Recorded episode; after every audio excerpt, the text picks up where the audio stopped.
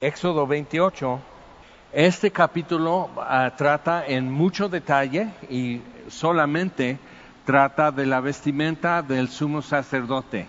Y este, los demás, como los hijos de Aarón, se vestían parecido, pero hay algo muy particular en esto que es como exclusivo del sumo sacerdote.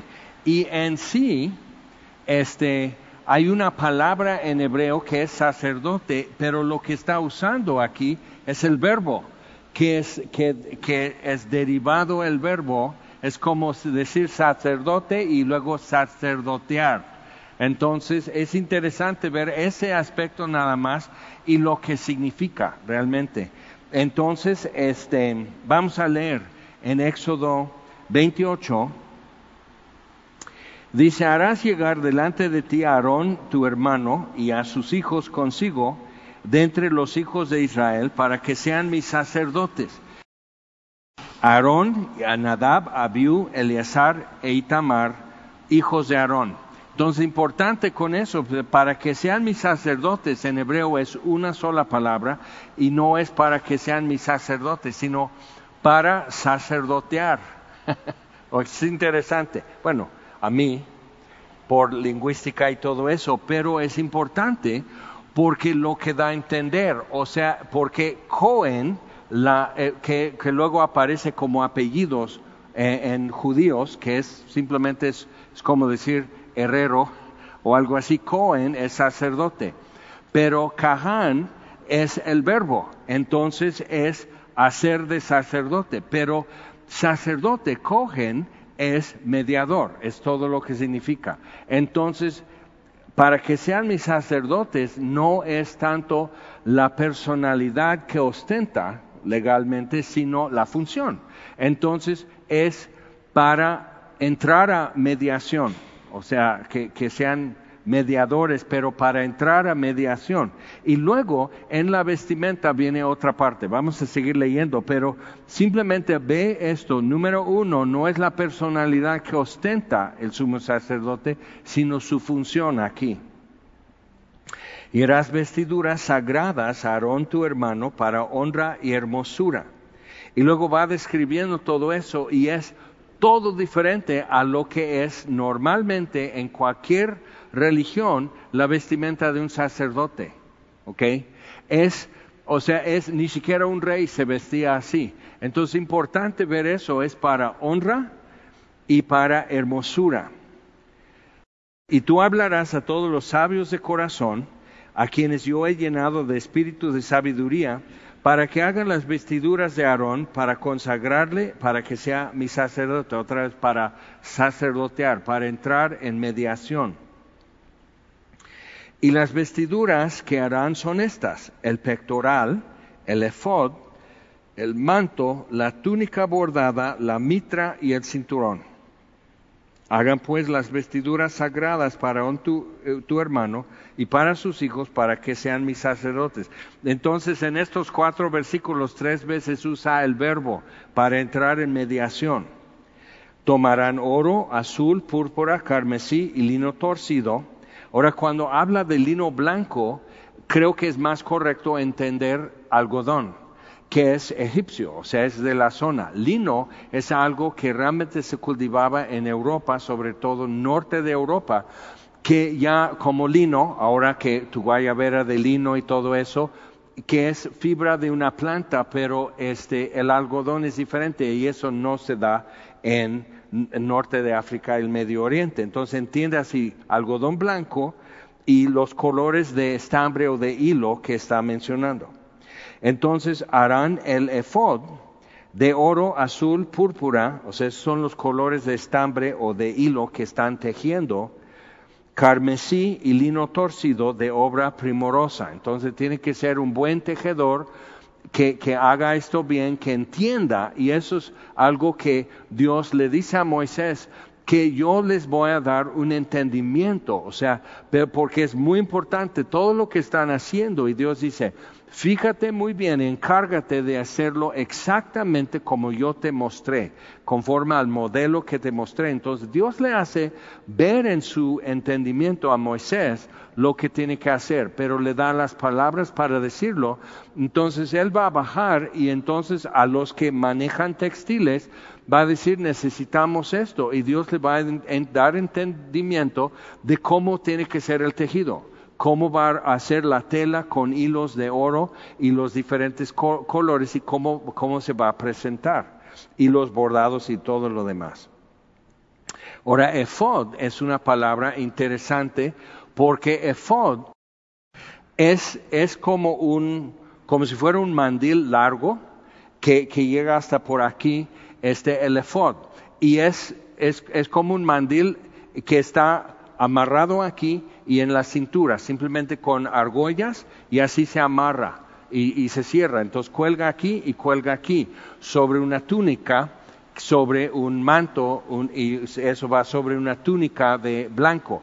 Entonces, cuando imaginas eso, eso es el efod. Pero lo que es el efod es simplemente la idea de que es algo que tú llevas, cargas sobre ti o que es algo sobrepuesto. Y es importante porque en otras partes de la Biblia, en hebreo, lo traducen imagen.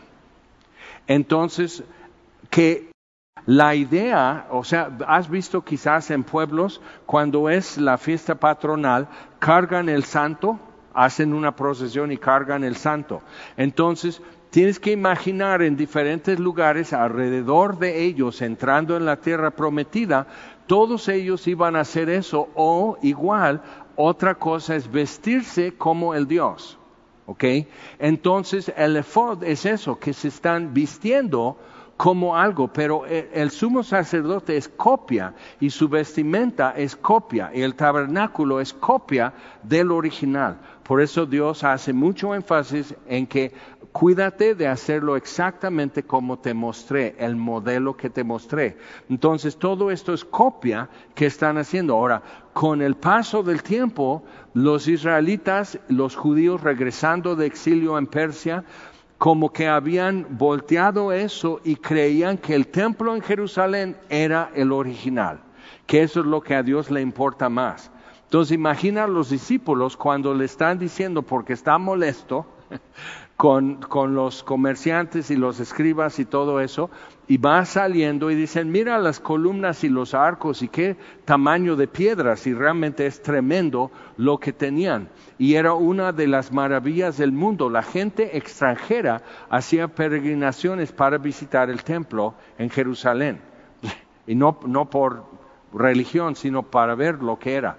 Entonces, cuando ves lo que Jesús dice, dice, ¿ves todo esto? Ni una piedra va a quedar sobre otra.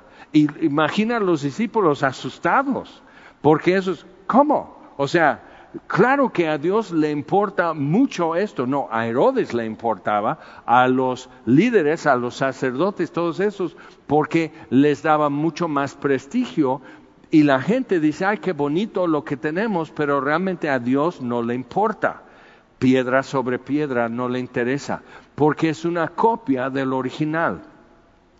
Entonces, si pierdes la factura de tu coche, es mucha lata. Si tienes una fotocopia de la factura de tu coche y pierdes la fotostática, no hay problema, vuelves a sacar copia del original.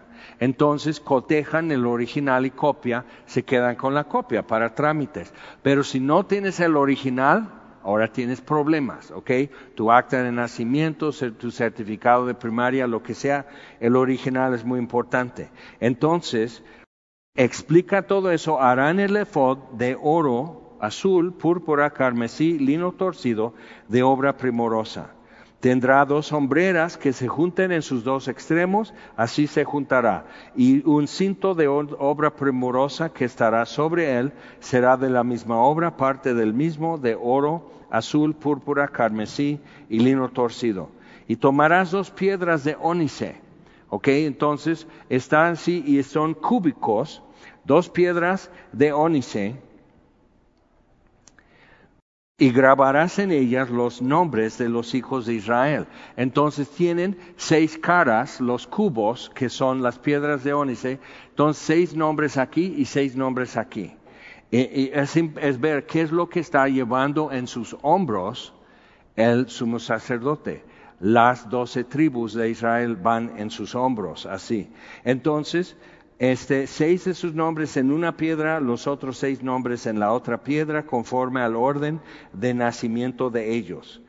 Eh, la obra de grabador, de obra de grabador en piedra, como grabaduras de sello, harás grabar las dos piedras con los nombres de los hijos de Israel, les harás alrededor engastes de oro. Entonces esto ya se puede, como que viene este, no sé si has visto, pero cómo hacen como en plata y turquesa, cómo hacen con alambre, cómo le van haciendo todo eso para que ya con eso lo puedan sujetar.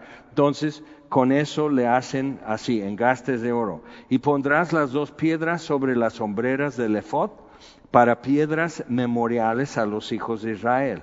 Y Aarón llevará los nombres de ellos delante de Jehová sobre sus dos hombros por memorial para que él se acuerde. Pero acuérdate, Aarón o cualquier sumo sacerdote es copia del original. Entonces nos está diciendo algo Dios acerca de sí mismo, que él lleva en sus hombros los nombres de su pueblo. Harás pues los engastes de oro y dos cordones de oro fino los cuales harás en forma de trenza, entonces con alambre, y luego van a trenzar los alambres así de, de oro, interesante, y fijarás los cordones de forma de trenza en los engastes. Harás asimismo el pectoral del juicio de obra primorosa, lo harás conforme a la obra del efod, de oro azul, púrpura, carmesí y lino torcido. Entonces es otra vez un, tejido así de este material, pero se va, a hacer una palma así y una palma así, y luego se dobla. Entonces pon tu 20 centímetros por 20 centímetros, centímetros y se dobla, y hace como un bolsillo aquí que va a llevar sobre el pecho, es el pectoral de juicio. Y vamos a ver qué sucede ahí. Lo harás conforme a esta obra del efod. Será cuadrado y doble de un palmo de largo y un palmo de ancho, y lo llenarás de pedrería en cuatro hileras de piedras. Una hilera de una piedra sárdica, entonces tres piedras, cuatro hileras. Y una piedra distinta para en, las eh, hileras así. Una hilera de una piedra sárdica que va a ser color eh, rojiza carne. Este, una piedra este, a ver, ¿dónde estamos? Sárdica, un topacio y un carbunclo, que va a ser eh, azul. Una segunda hilera, una esmeralda, un zafiro y un diamante. Entonces, tú puedes sentarte un día con tus hijos y sus crayolas y puedes decir, ok, así era. Y el aspecto, entonces el brillo en eso y todo igual con engastes de oro, así atados sobre el pectoral, pero otra vez cada piedra representa una de las tribus de Israel, entonces lleva eso sobre su corazón y es el pectoral de juicio, lleva el juicio del pueblo sobre su corazón, el sumo sacerdote que es copia del original, él.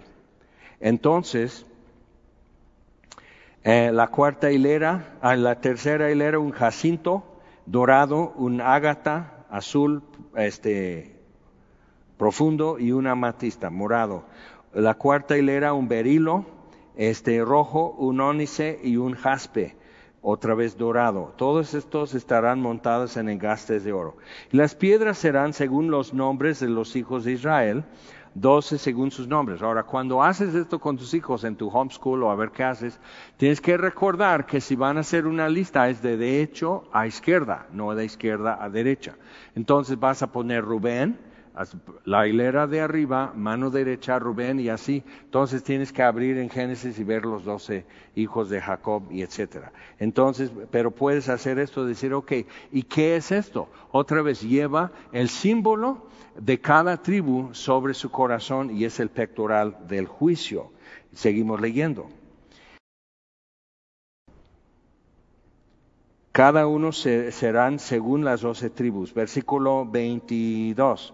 Harás también en el pectoral cordones de hechura de trenzas de oro fino, y harás en el pectoral dos anillos de oro, los, los cuales pondrás a los dos extremos del pectoral. Entonces así se amarra al efod.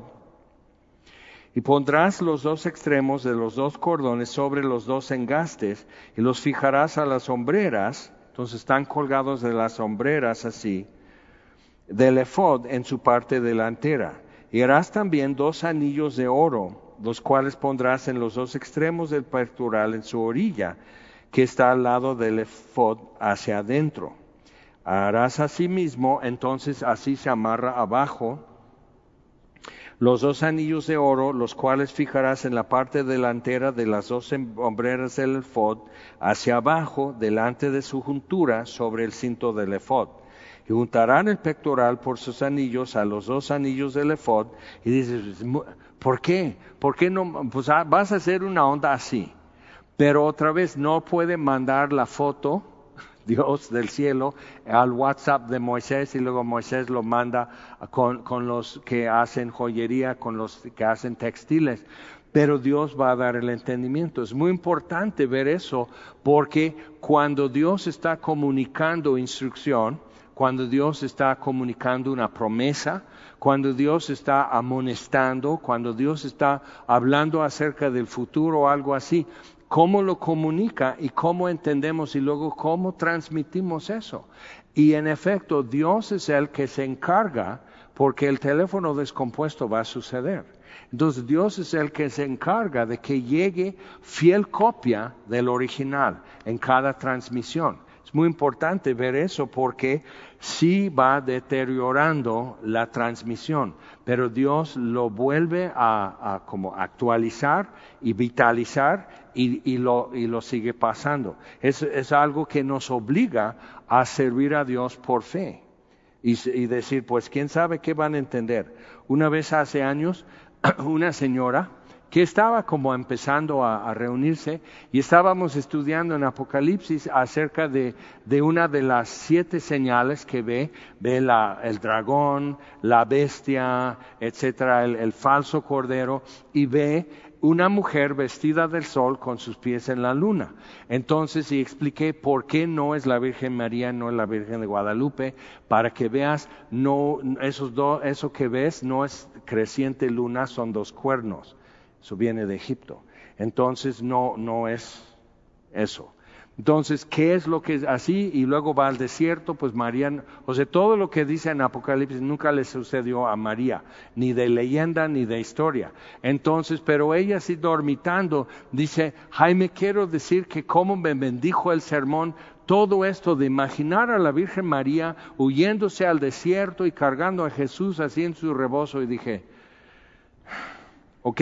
Entonces, Dios tiene, porque van dormitando o lo que sea, o traen sus rollos personales, entonces Dios tiene que hacer que esto llegue fiel y no en fragmentos o, o medio soñado. Entonces, por eso, y viendo eso, o sea, Moisés tiene mucha responsabilidad y dice, pero yo, y luego les va a decir por nombre, mira, él, él, él y él, estas personas, los perfumeros, para hacer el ungüento, para hacer el aceite de unción, para hacer el incienso, o sea, cada uno conforme a su oficio, yo le voy a dar, yo le voy a dar la habilidad de entenderte y llevarlo a cabo.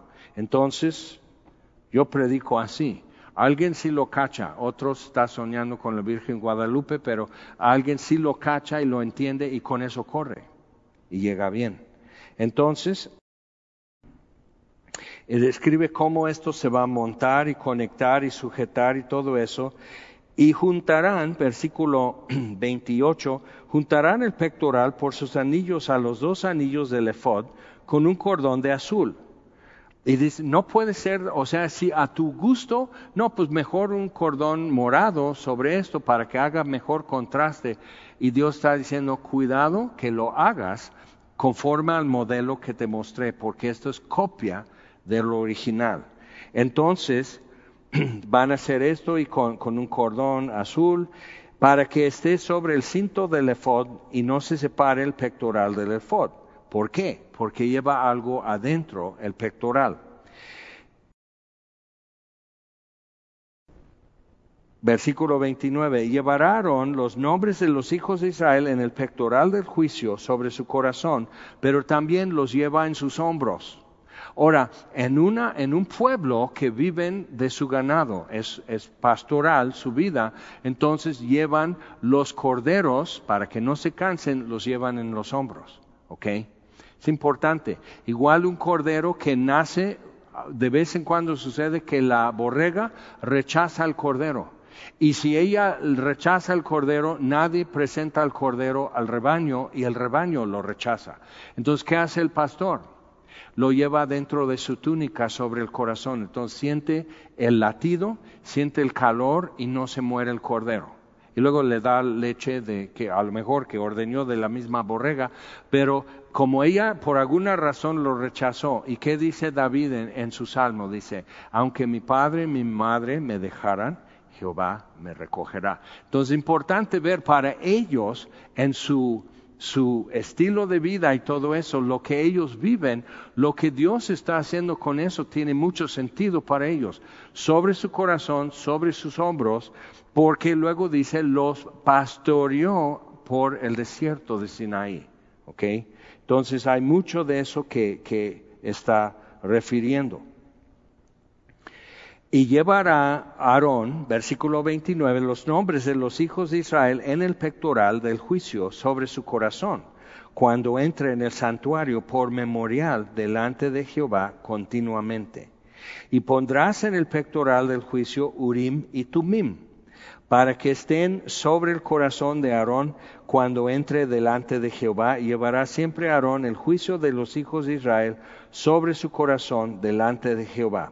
Ahora, Urim y Tumim, ¿qué es eso? Los mormones decían que eran los lentes especiales que José Smith usó para poder descifrar las tablas de oro con todos los glifos que, que, que no, Urim son dos piedras, entonces probablemente una blanca y una negra. Urim y Tumim es luces y perfecciones.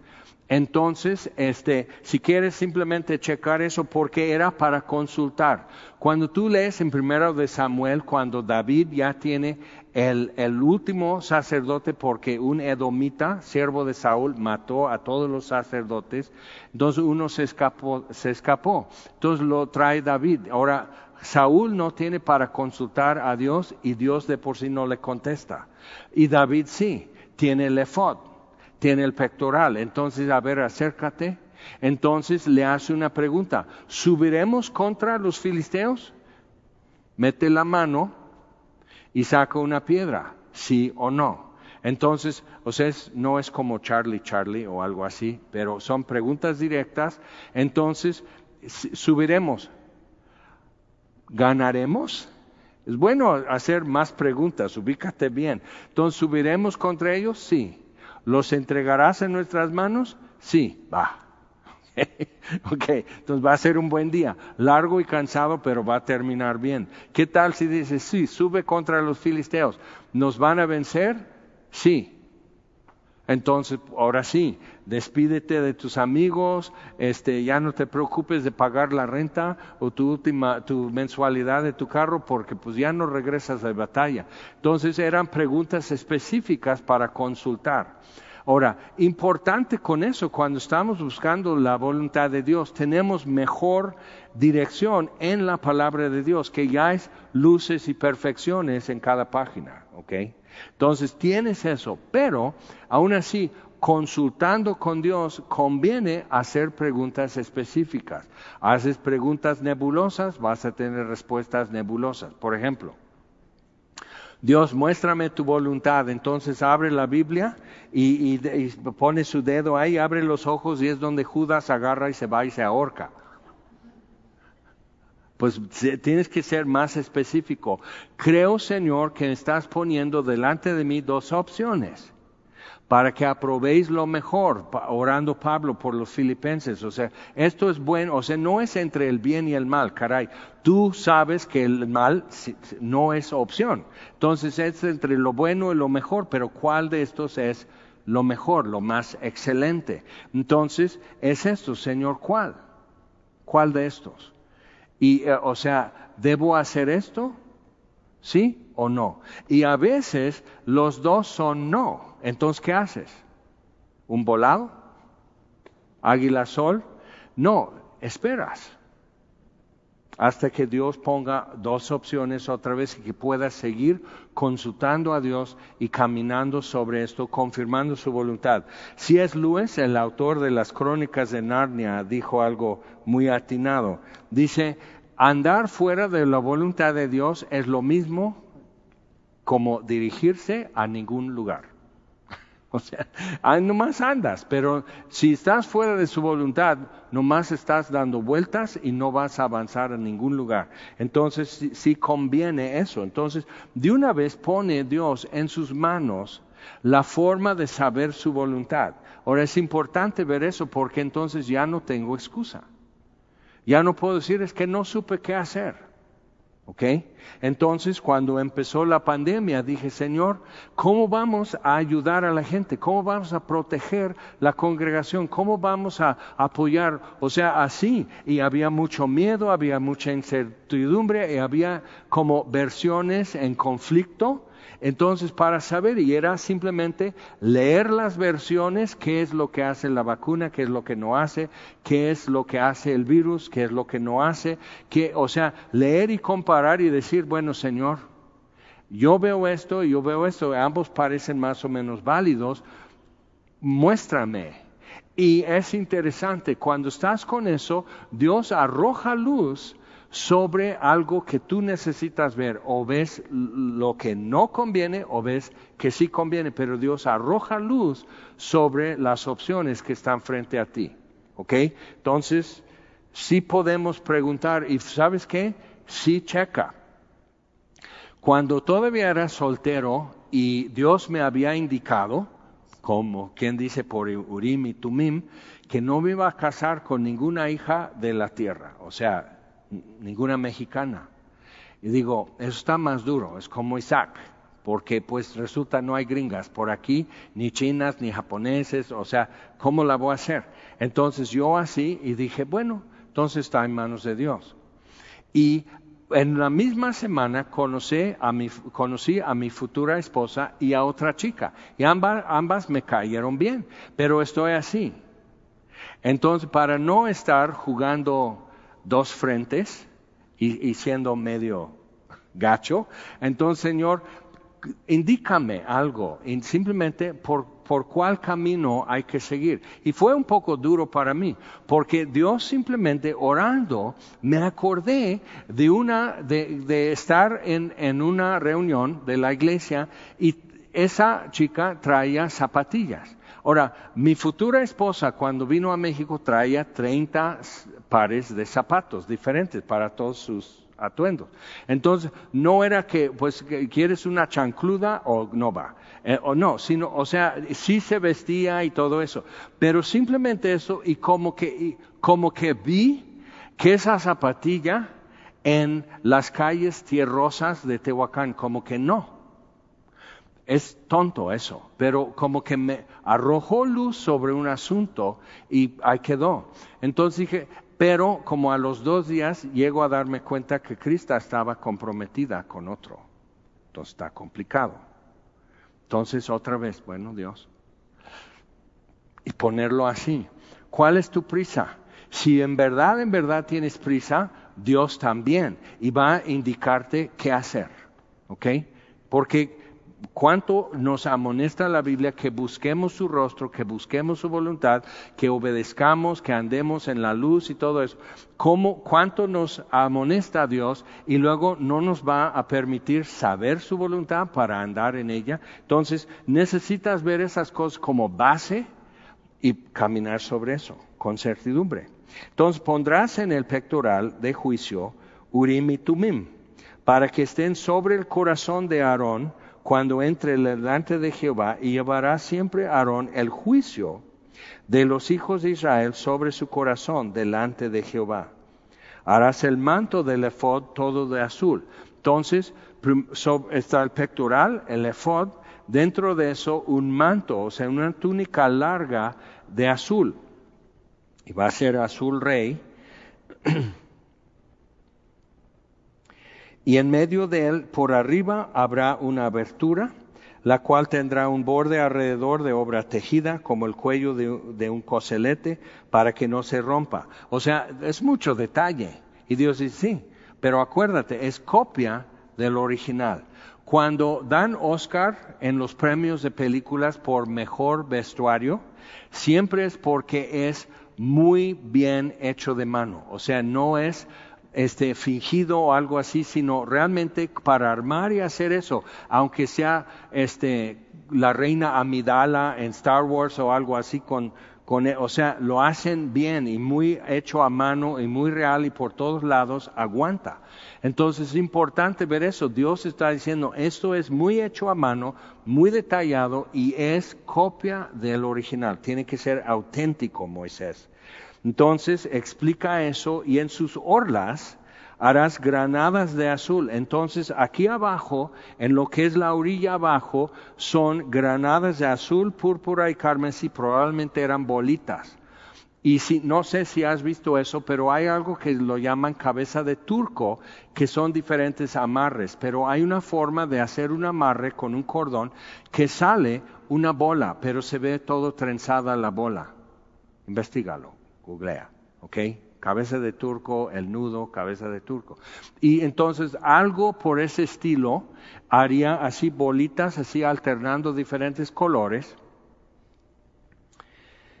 Y entre ellas campanillas de oro alrededor, toda la orilla alrededor de su manto y una campanilla de oro y una granada, otra campanilla de oro y otra granada y toda la orla del manto alrededor.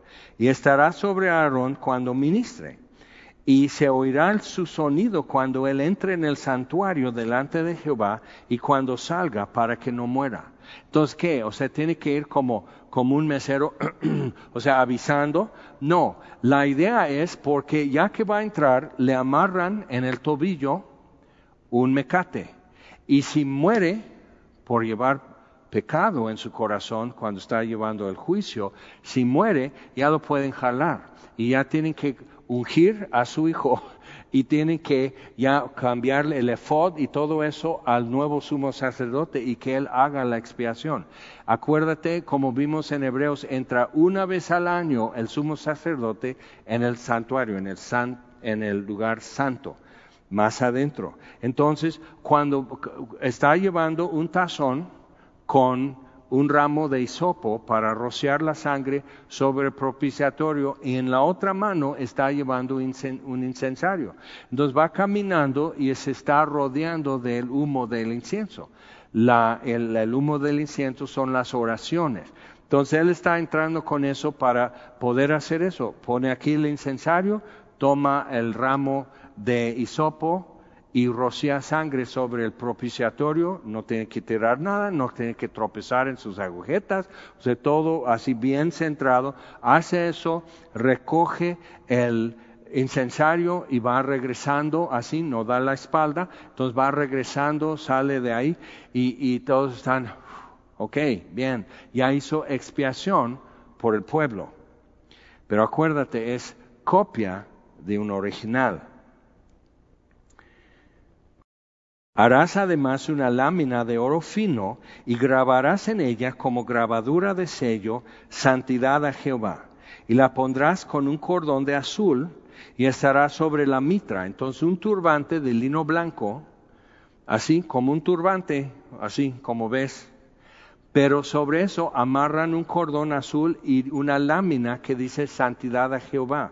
Y eso lleva así en su frente y estará sobre la frente de Aarón y llevará Aarón las faltas cometidas en todas las cosas santas. Santidad, o sea, su mente, su conciencia, su corazón, sus hombros. ¿Ves cómo Dios está moviendo todo eso y consolidando algo para decirnos algo acerca de Él, algo también acerca del que es el mediador, el que entra en mediación entre el pueblo y Dios?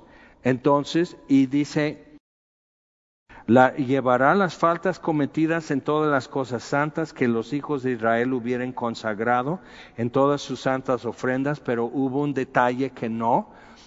Esto lo lleva Aarón. Entonces él tiene que andar en santidad a, favor del pueblo. Y dice, eh, sobre su frente estará continuamente para que obtengan gracia delante de Jehová. Y bordarás una túnica de lino entonces, ya lo que es más cercano a su piel es una túnica de lino blanco y sobre eso el manto azul y sobre eso el efod y, frente al efod el pectoral, el, el turbante y la lámina de oro, santidad de Jehová. Entonces ahí vamos armando su vestimenta.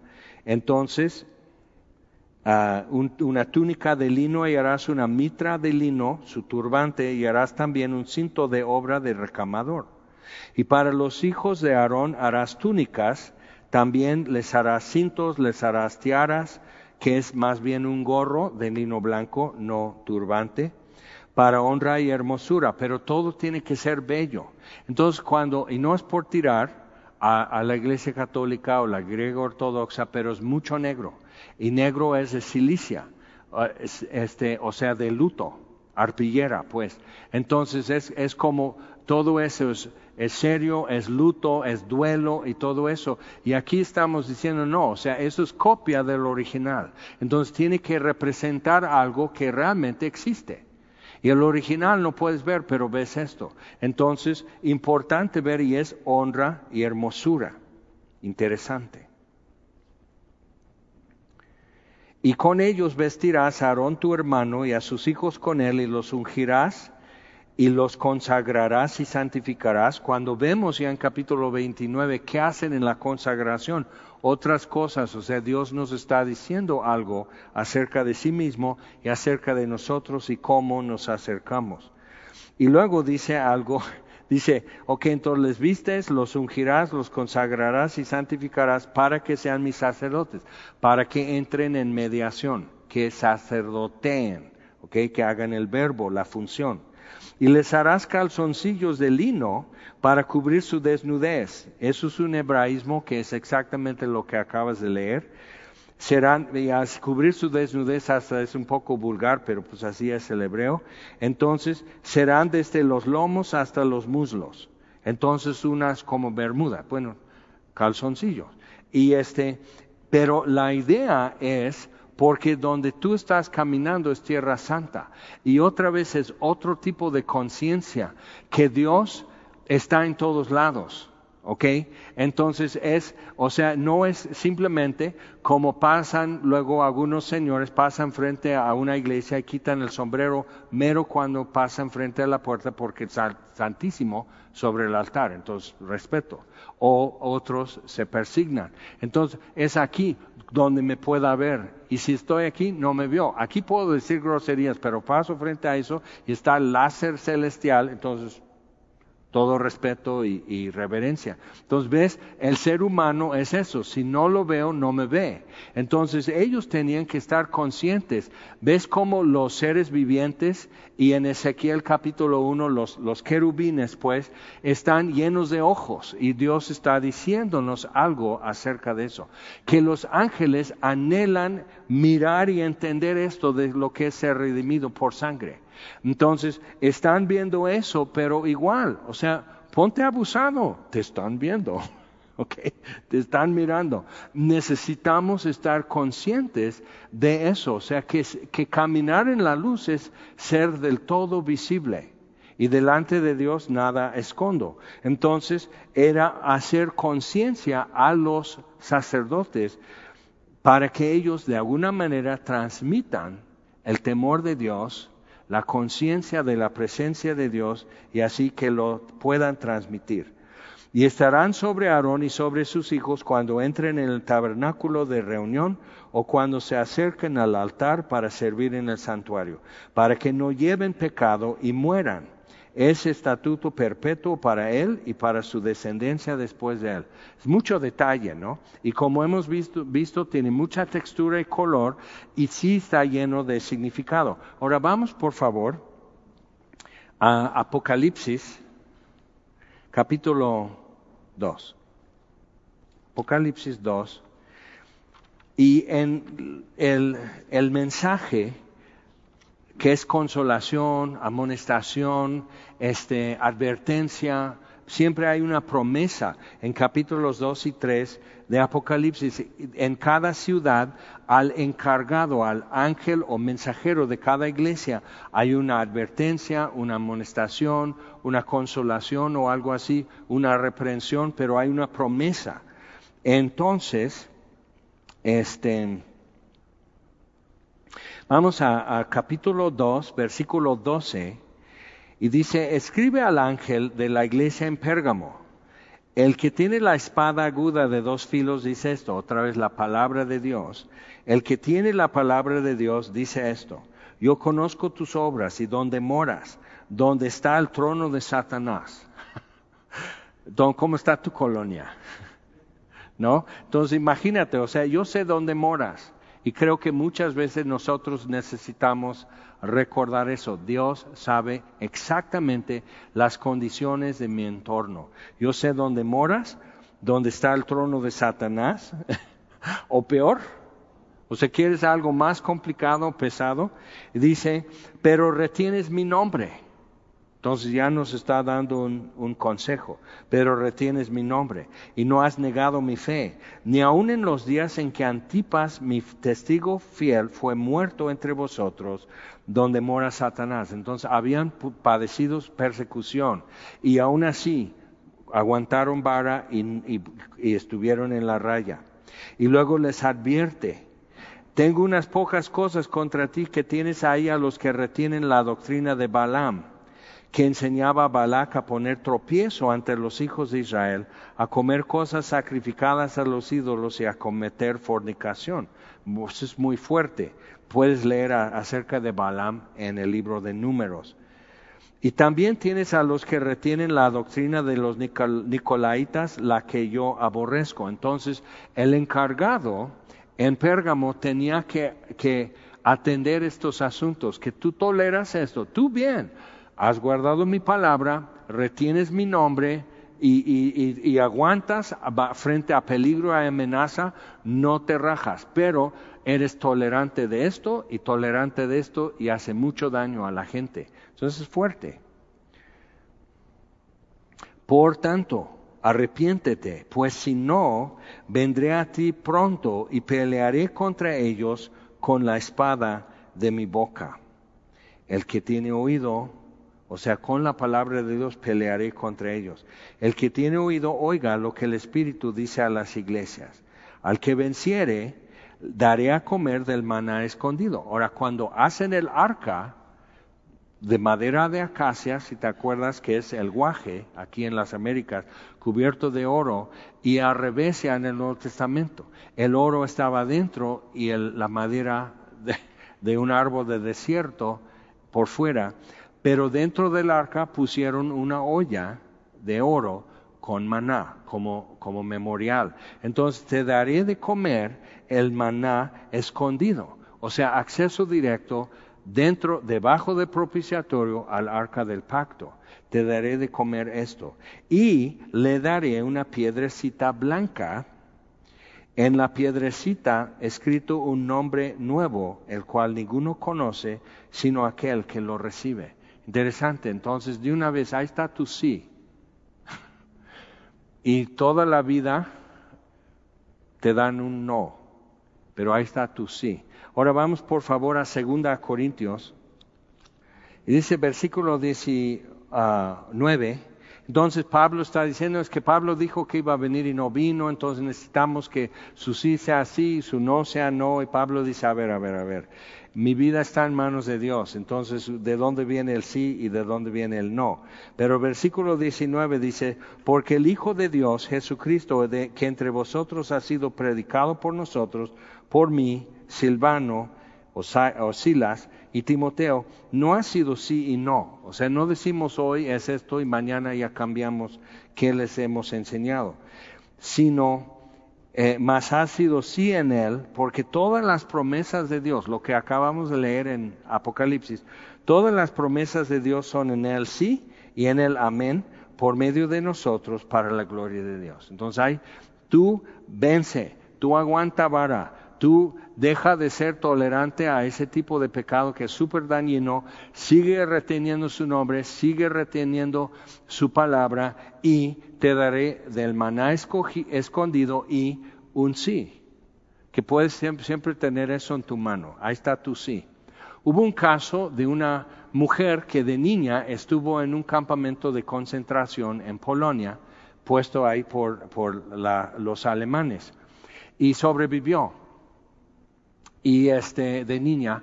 Entonces, un día este llegó un chocolate, una barra de chocolate, así en, papel aluminio y todo, llegó eso a su mano y dice, mamá, ¿qué hago? Y dice, guárdalo, guárdalo para un día que en verdad se necesite. Entonces ahí lo guardó y ahí lo guardó. Y llegó una mujer que, que tuvo su bebé y la niña que tuvo estaba como muy débil, estaban todos desnutridos, entonces muy débil y todo eso. Y un día dice, mamá, voy a dar mi chocolate a esta niña. ¿Ok?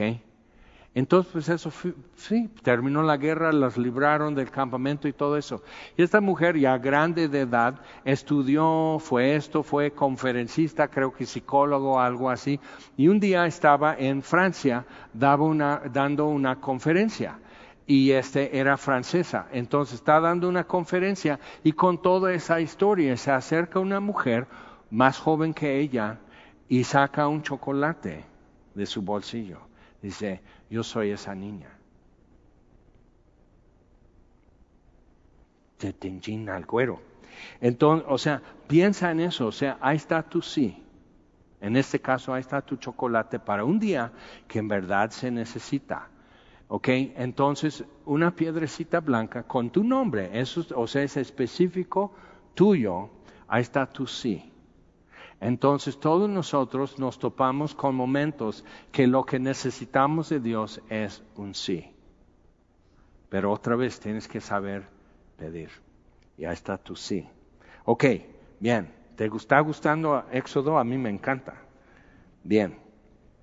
Y vamos a terminar en Hebreos 9 ya el original del sumo sacerdote, Aarón y toda su descendencia, cada generación, ellos son copia del original. Hebreos 9, versículo 11. Está hablando de cómo era el, lugar santísimo, los querubines de oro sobre el propiciatorio, el arca, la lámpara, todo eso. se está diciendo eso, el velo. Pero dice versículo 11, pero estando ya presente Cristo, sumo sacerdote de los bienes venideros, por el más amplio y más perfecto tabernáculo, y el tabernáculo en la tierra era copia de ese más perfecto, no hecho con manos, de manos, es decir, no de esta creación, y no por sangre de machos cabríos ni de becerros, sino por su propia sangre, entró una vez para siempre en el lugar santísimo, habiendo obtenido eterna redención. Porque si la sangre de los toros y de los machos cabríos y las cenizas de la becerra rociadas, después veremos eso, a los inmundos santifican para la purificación de la carne, cuanto más, o sea, si eso era adecuado en el Antiguo Testamento, cuanto más la sangre de Cristo, el cual mediante el Espíritu Eterno se ofreció a sí mismo sin mancha a Dios, Él es el original. Todos los sumos sacerdotes eran copias y obvio no ofrecían su propia sangre porque entonces ya no salen vivos del, del lugar santísimo para bendecir al pueblo y anunciar expiación de pecado. Entonces el único que pudo entrar y no solo con su sangre, pero ser el sacerdote y el sacrificio y salir de la presencia del lugar santísimo salir al pueblo y anunciar expiación de pecados. ¿Ok? Entonces, cuanto más así se ofreció a sí mismo sin mancha a Dios, limpiará vuestras conciencias, de acuerdo a la lámina de oro en la frente de Aarón, es memorial de las faltas cometidas. Y todos llevamos las nuestras las de aquel, las, llevamos esas faltas cometidas, pero dice, limpiará vuestras conciencias de obras muertas para que sirváis al Dios vivo. Vamos a orar. Señor, te damos gracias por tu palabra y gracias por llegar a nosotros y en tamaños y usando todas las cosas hechas en la tierra, piedras preciosas, oro, plata, bronce, algodón, estambres teñidos, las cochinillas dando su vida para hacer estambre púrpura y todo eso, Señor, viendo cómo usas lo que ellos consideraban precioso para que le dieran valor a lo que tú estabas enseñando. Y pones delante de nosotros todo el color, todos los aromas y perfumes, toda la textura, todo el fuego del altar, todo eso lo pones ante nosotros, pero vemos caminar en medio de todo al que es el original, al que es perfecto, a Jesús Cristo Señor, te damos gracias porque es el Mesías, es el ungido sumo sacerdote que pudo entrar y salir vivo y dejar un solo sacrificio perfecto para siempre. Gracias Señor por purificar nuestras conciencias de obras muertas. Gracias Señor por dejar tu testimonio de sangre sobre el propiciatorio. Y gracias Señor por lo que es tu testimonio desde el pectoral, que la respuesta es sí y la respuesta es amén. Te damos gracias por eso Señor. Y que servimos no una religión muerta, sino el Dios vivo. Gracias por ser el original y eterno Dios.